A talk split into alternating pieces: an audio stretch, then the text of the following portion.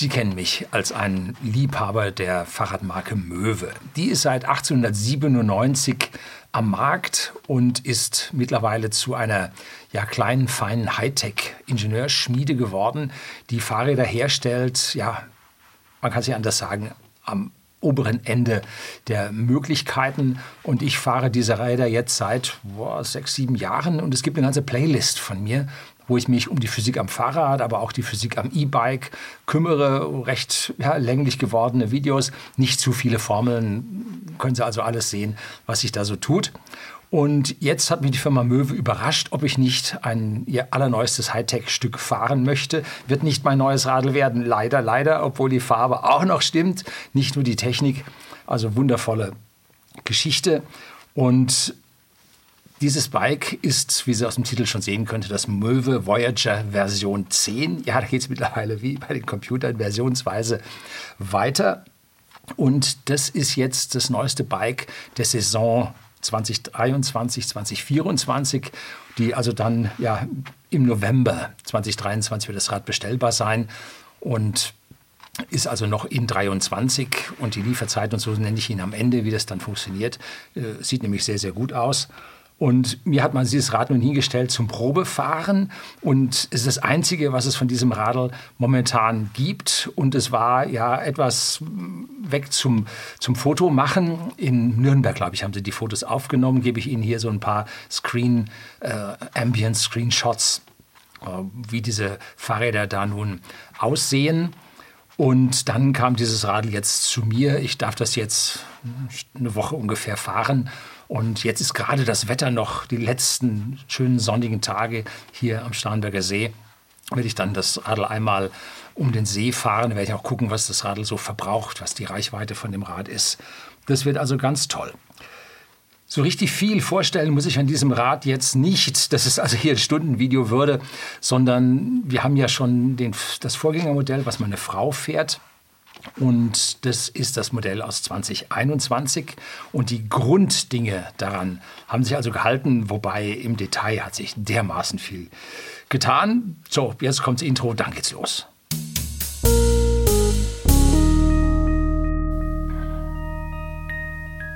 Guten Abend und herzlich willkommen im Unternehmerblog, kurz Unterblog genannt. Begleiten Sie mich auf meinem Lebensweg und lernen Sie die Geheimnisse der Gesellschaft und Wirtschaft kennen, die von Politik und Medien gerne verschwiegen werden.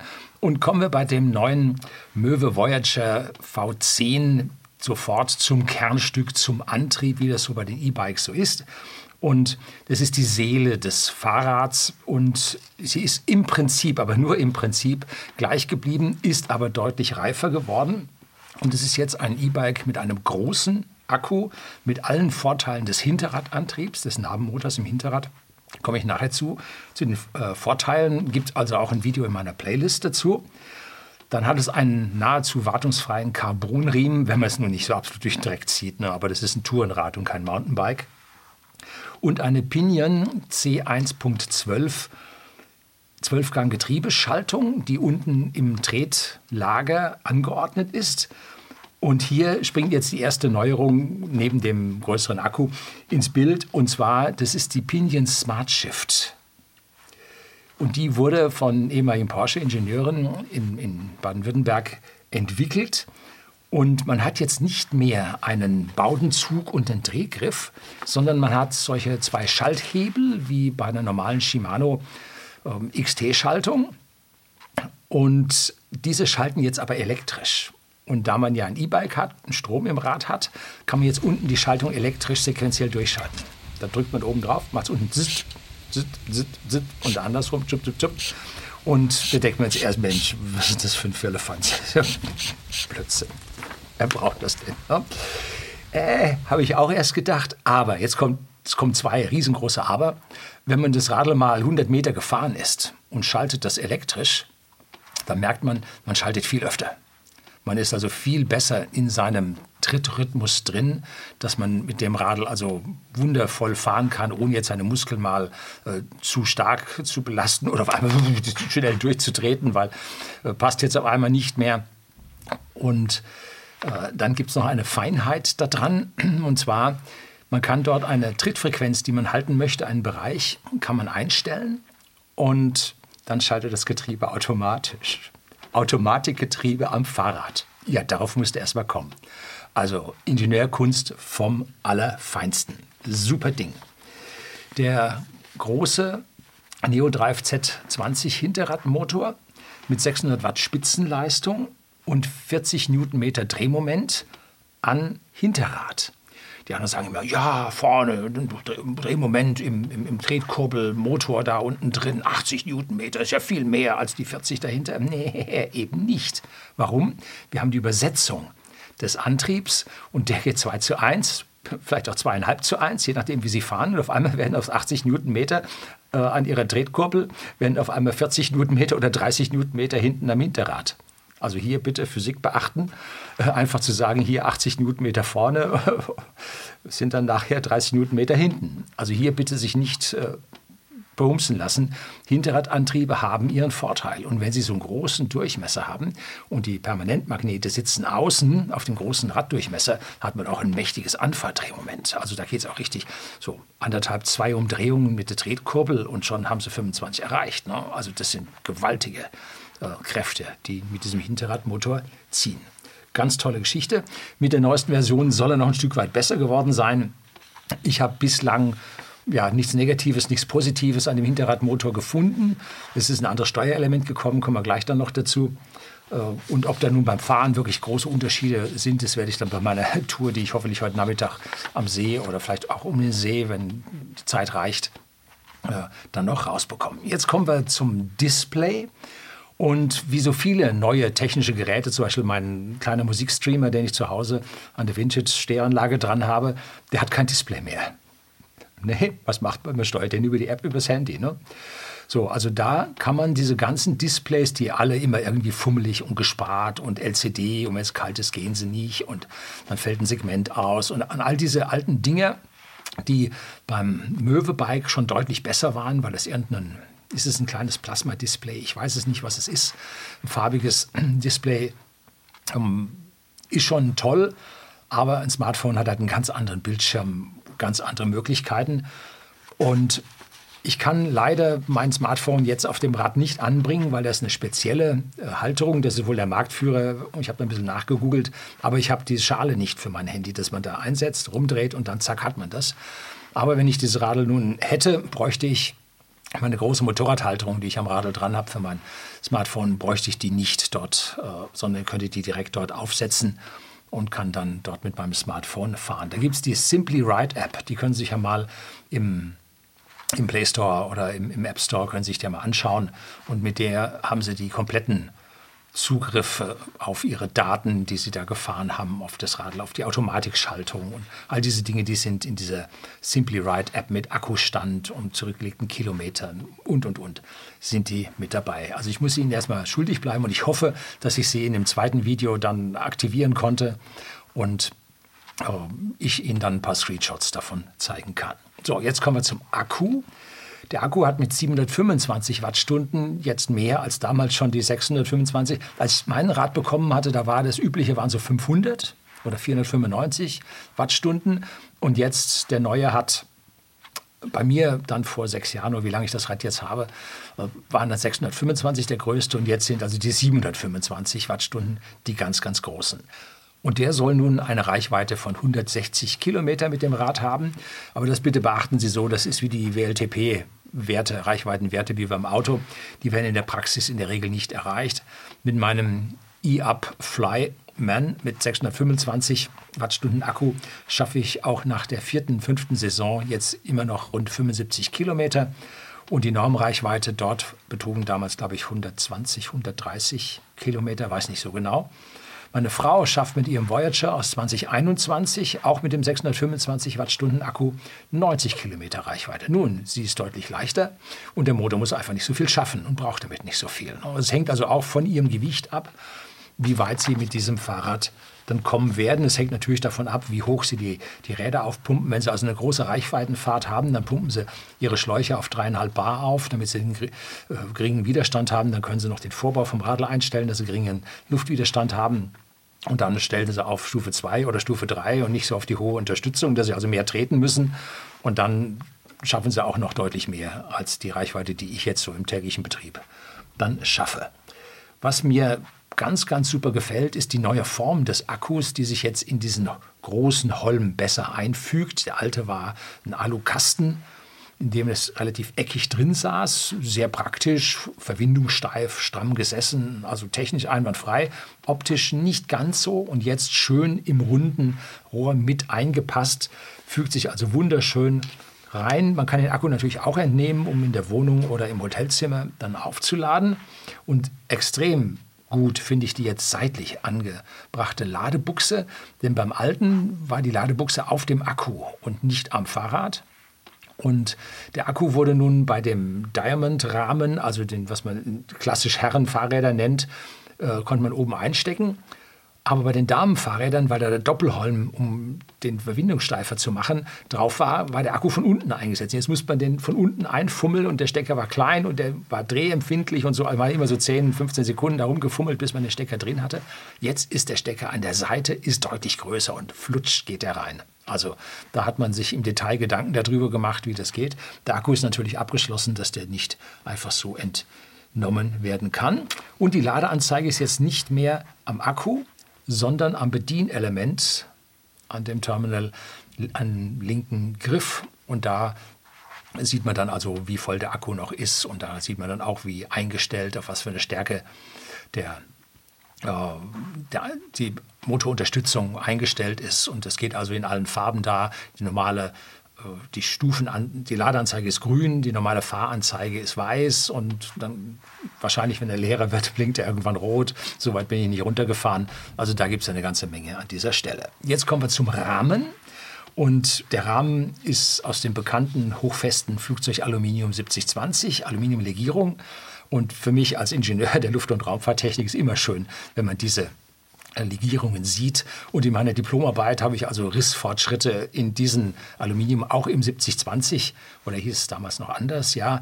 Auf jeden Fall im 7000er Alu habe ich die Rissfortschritte berechnet und auch theoretisch und Versuche gemacht und so.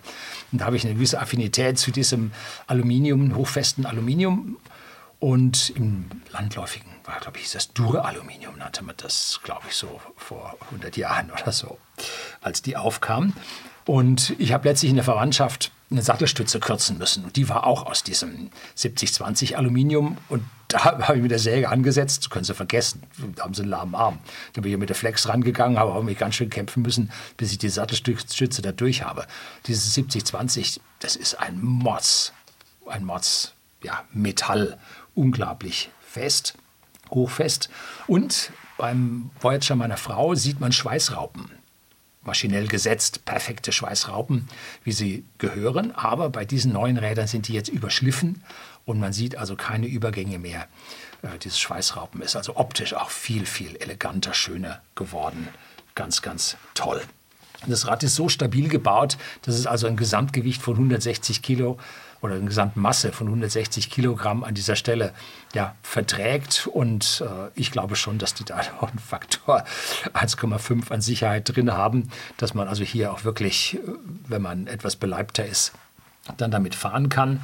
Und man hat zusätzlich noch den äh, Gepäckträger verstärkt, hatte der der alte hatte so einen Rohrgepäckträger, der hat jetzt eins mit größeren Profilen, dass sie also nicht so leicht durchbiegen.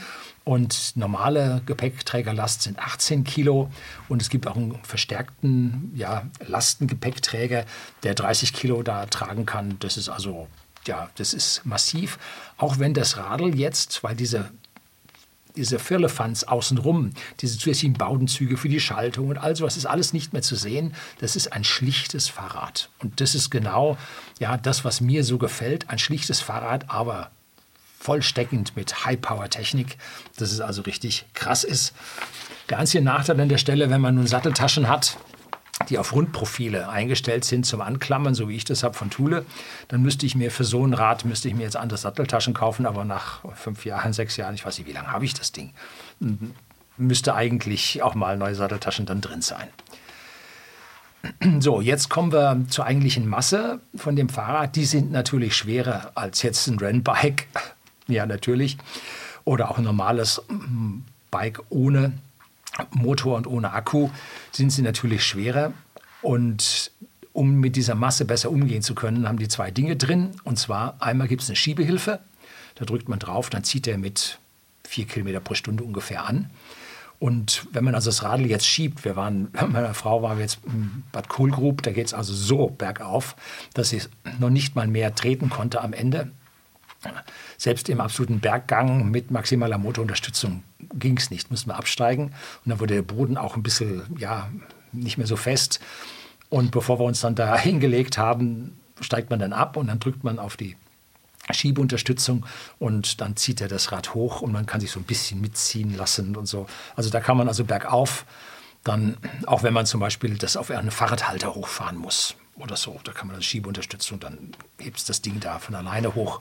Das ist also eine tolle Sache. Und andersrum, wenn man bergab fährt, muss man natürlich diese Masse ja, bremsen. Ne? Und bevor man sich da nun vor den Serpentinen dann die Bremse heiß macht, geht und verschleißt, geht man dann dahin und schaltet die Rekuperation ein, dass der also bergab kann, der in zwei verschiedenen Stufen kann der bremsen und gleichzeitig den Akku wieder laden. Bei uns rund um den Plattensteinberger See geht es an zwei Stellen. Wundert, eine Stelle ist jetzt 200 Meter, aber nur wenn man gegen den Uhrzeigersinn fährt und an der anderen Stelle ja, geht es auch 200, 300 Meter, geht es dann etwas steiler runter, wo man das also einstellen kann. Aber wenn Sie in den Bergen sind, so vom Weichensee zum Kochelsee runter, da können Sie schön rekuperieren, Ihre Bremsen schonen und dann die Reichweite an der Stelle dann auch noch ein gutes Stück erhöhen. Das geht nur mit den Hinterradantrieben. Hm? Das geht nicht, wenn Sie vorne einen Tretkuppelantrieb haben. Da funktioniert das leider nicht. So, jetzt kommen wir zu den Bremsen, wo ich gerade schon dabei war. Das sind Shimano XT Qs U8000 und ich habe noch nie bessere Bremsen gehabt. Meine jetzigen Shimano sind schon spitze, aber die sind leiser, sind angenehmer im Anpr Andruckpunkt und ja, liefern natürlich bis zum Blockieren, ne? also das reicht ja vollkommen. Und man hat ein besseres, einen besseren Druckpunkt an diesen Dingen. Vorne haben wir 180er Bremsscheiben und hinten 160er. Wie macht man das, dass die da jetzt besser gehen? Also wahrscheinlich haben sie einen höheren Bremsdruck und äh, entsprechende Bremskolben da drin, andere festere Bremsbeläge. Aber solange man die Bremse mit einem vernünftigen Händedruck zum Blockieren bringt, hat man die Bremsleistung ja da. Und alles gut. So, zum Licht. Das Licht ist ja, seitdem es E-Bikes mit LED-Licht gibt, ist das ja also kein wirkliches Thema mehr. Aber man kann Licht haben, man kann sehr gutes Licht haben und man kann das Licht haben, was an dem Radl dran ist. Es ist unvorstellbar. Diese Lichtsysteme schlucken im Normalbetrieb ungefähr ein Watt. Und wenn man jetzt einen 700 Wattstunden Akku hat, dann kann man dieses Licht 700 Stunden brennen lassen. Ein Monat. Ne? Also verbraucht praktisch nichts, kann man auch einen Tag anmachen, mache ich grundsätzlich. Wie beim Motorradfahren mache ich immer Licht an und beim Radl mache ich auch Licht an. Man sieht einfach oder man wird einfach besser gesehen. Und das Licht ist jetzt im Gegensatz zum vorherigen Voyager, ist es oben am Lenker. Bei meiner Frau ist es noch unten knapp über dem Schutzblech. Jetzt ist es oben am Lenker und jetzt hat man den Winkel auf die Straße etwas steiler, nicht ganz so spitz und damit reflektiert es mehr.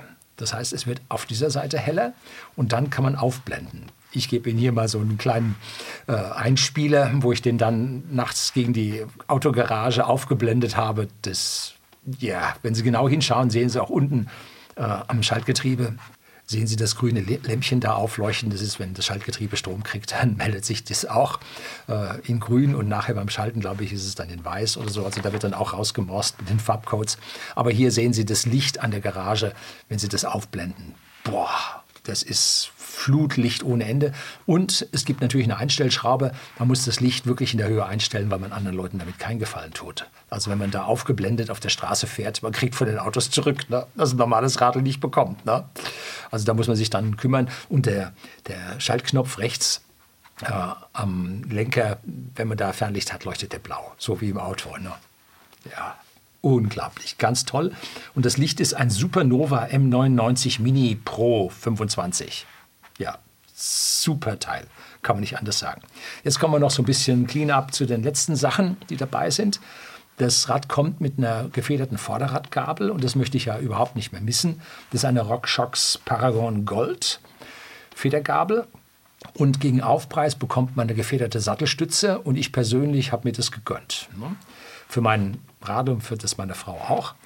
Wohlgemerkt, das ist jetzt ein Tourenbike und kein Mountainbike, wo man eine gefederte Hintergabel eigentlich haben möchte im Gelände, sondern es ist ein Tourenbike, wo es das nicht wirklich braucht. Und man kann diese RockShox auch blockieren, weil ja jede Federung Energie schluckt. Hm, wenn man jetzt besonders hohe Reichweite haben will, dann blockiert man diese Federgabel, um da die letzten Wattstunden, die da reingehen, dann auch noch äh, für den Antrieb zu haben und nicht im Stoßdämpfer, die ja dann ganz leicht warm werden. Also beim Auto merkt man das, beim Mountainbike wird es schon schwieriger und beim Tourenrad merkt man die Temperatur nicht. Aber es geht Energie an dieser Stelle in Wärme verloren durch die Dämpfung, ganz normal. Und das Rad hat jetzt einen winkelverstellbaren Vorbau vorne am Lenker. Damit kriegt man die Sitzposition etwas aufrechter, je nachdem, wie man will. Wenn man also maximale Reichweite will, dann stellt man den runter, dann geht der Luftwiderstand des Körpers geht runter. Habe ich auch in meinen Technikvideos zum Bike Ihnen da gezeigt. Und aber auch an der Stelle ein bisschen aufrecht, eine Stufe mehr. Am Ende tut es Ihnen im Kreuz gut und das Radl ist sehr stabil und man kann damit locker freihändig fahren, dass man dann auch die Wirbelsäule mal richtig mal ausrenken kann, ohne dass man da anhalten muss und so. Also ergonomisch alles einwandfrei, geometrisch das Rad doch gut ausgelegt. Das Rad gefällt mir jetzt zum Fazit also richtig, richtig gut. Es hat wieder einmal technisch zugelegt. Man kann also die Weiterentwicklung der Radentwicklung bei Möwe, hier deutsches Engineering, kann man also wunderbar sehen. Das Einzige, was sich jetzt dort geändert hat in der kaufmännischen Sache, man kann das Rad jetzt nicht mehr bestellen im Online-Versand, sondern es geht jetzt über die Dealerschaft, also die Fahrradhändler von Möwe. Die sind jetzt lang genug mit diesen modernen Rädern am Markt, dass sie eine ordentliche Verbreitung in der Fläche haben. Und der Unterschied zu anderen Fahrrädern ist, Händler müssen normalerweise Kontingente kaufen in verschiedenen Farben und dann verkaufen die die über die Saison ab. Hier ist es so, dass die Händler die Fahrräder, natürlich haben sie Vorführmodelle, die sie auch dann verkaufen können, aber sie können ihnen dann auch das spezielle Fahrrad in der speziellen Farbe, sechs verschiedene Farben, können Sie ihnen bestellen und sagen, mit der gefederten Sattelstütze, mit Automatikschaltung oder ohne Automatikschaltung und dem und jenem Feature und so weiter, können Sie ihnen dann bestellen und in wenigen Tagen sind die dann konfiguriert aus dem Werk und treffen dann dort beim Händler ein, weil sie wissen ja, wie man diese Radl einzeln verschickt von der früheren Zeit, wo man das komplett im Versandhandel gemacht hat. Aber jetzt ist man groß genug geworden, dass man die Händlerschaft nun hat und von dort aus dann in der Fläche bedienen kann. Es gibt einen kleinen Wermutstropfen an der Stelle. Werden Sie schon gedacht haben, was kostet das Bike? Ne? Und das Möwe V10 ist ab November 23 ab 6.990 Euro in diesen ausgewählten Fach Handeln erhältlich und gehen Sie auf die Möwe Homepage. Link finden Sie unten in der Beschreibung. Natürlich blende ich Ihnen auch ein und von dort werden Sie dann zu Ihrem Fachhändler in der Nähe dann weiter geroutet. Ich werde jetzt noch eine Runde fahren, mal schauen, ob ich ganz um See rumkomme oder nicht.